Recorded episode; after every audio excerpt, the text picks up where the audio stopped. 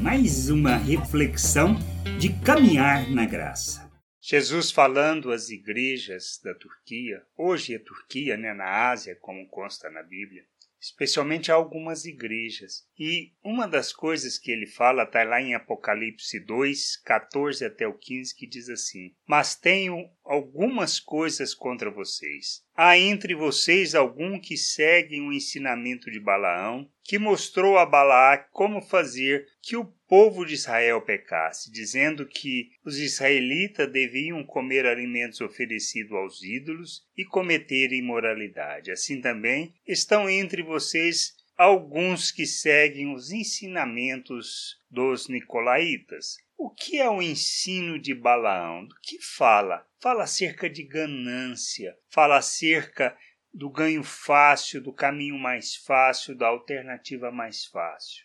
Fala do aspecto de que é, o pecado não é tão crítico, que pode ser relevado. Nós não encaramos a imoralidade sexual, não encaramos a hipocrisia, não encaramos esse caminho fácil como sendo um pecado, mas um desleixo, uma talvez uma caidinha, algo sem tão importância. Mas de fato é assim? Sabemos que não. Cristo deixa isso muito claro. Nós precisamos entender que a nossa vida, nós fomos tirados das trevas, ou seja, da escravidão do pecado. Fomos libertos do pecado para vivermos uma vida que agrada a Deus, que exalta, que glorifica o seu nome. Fomos chamados para sermos um novo ser, uma nova criatura, criados em Deus, segundo a imagem de Cristo. Fomos criados para expressarmos, para sermos imitadores de Cristo. Nós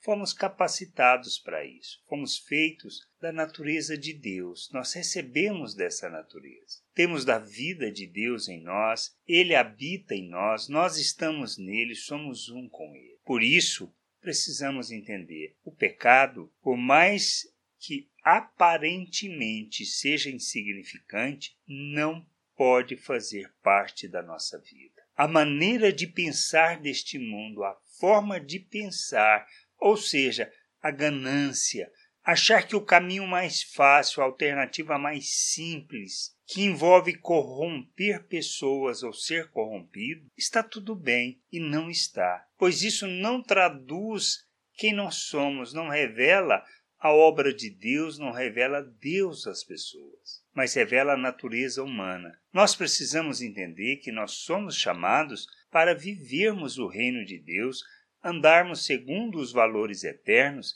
e não para andarmos na prática do pecado.